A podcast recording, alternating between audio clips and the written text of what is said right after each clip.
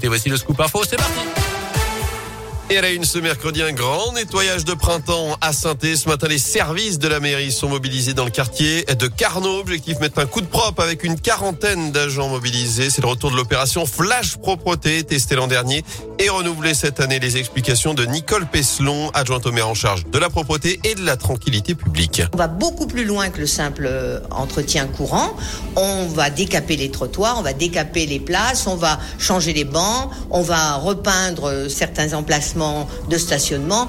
On va en même temps entretenir les espaces verts. On a quelques exemples où des villes faisaient aussi du surentretien, on va appeler ça comme ça. Mais là, le fait qu'il y ait cette coordination de tous les services et de plusieurs services, y compris de certains services de SEM, y compris de la Stéphanoise des eaux qui nettoie les avaloirs, tout ça, je ne pense pas que ça se fasse dans beaucoup d'autres villes. SM, c'est évidemment Saint-Etienne Métropole et l'opération d'aujourd'hui est la première d'une longue série. D'ici octobre, les quartiers de Jacquard, de Montplaisir, de Tardy, ainsi que les quartiers nord-est et sud-ouest de Saint-Théron chacun droit. Un petit rafraîchissement. Chaque opération coûte entre 12 et 15 000 euros. Dans l'actu également, plus de 2000 foyers privés de téléphone fixe et d'internet en cause cet incendie survenu hier matin près d'une antenne relais à Saint-Éan, un feu d'origine électrique parti dans un local technique.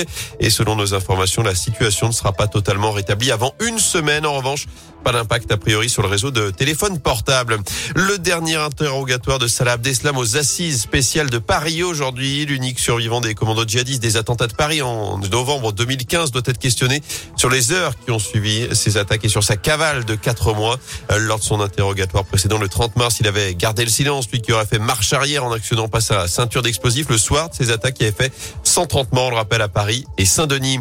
Et puis à l'étranger, cette chasse à l'homme à New York, un homme muni d'un masque à gaz a semé la panique hier dans le métro. Il a lancé euh, deux engins fumigènes avant d'ouvrir le feu. 23 personnes ont été blessées, dont 10 par balle. Aucune des victimes n'est en danger de mort d'après les autorités locales. Le suspect qui aurait été identifié a pris la fuite.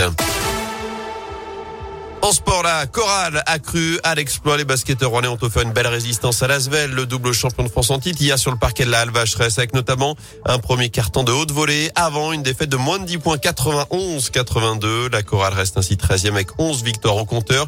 Alors qu'en Pro B, Saint-Chamond voit Nancy revenir à deux succès en tête du classement. Les Lorrains vainqueurs sur le fil hier en match en retard à Vichy-Clermont. Les Couramio, eux, joueront samedi soir à Blois.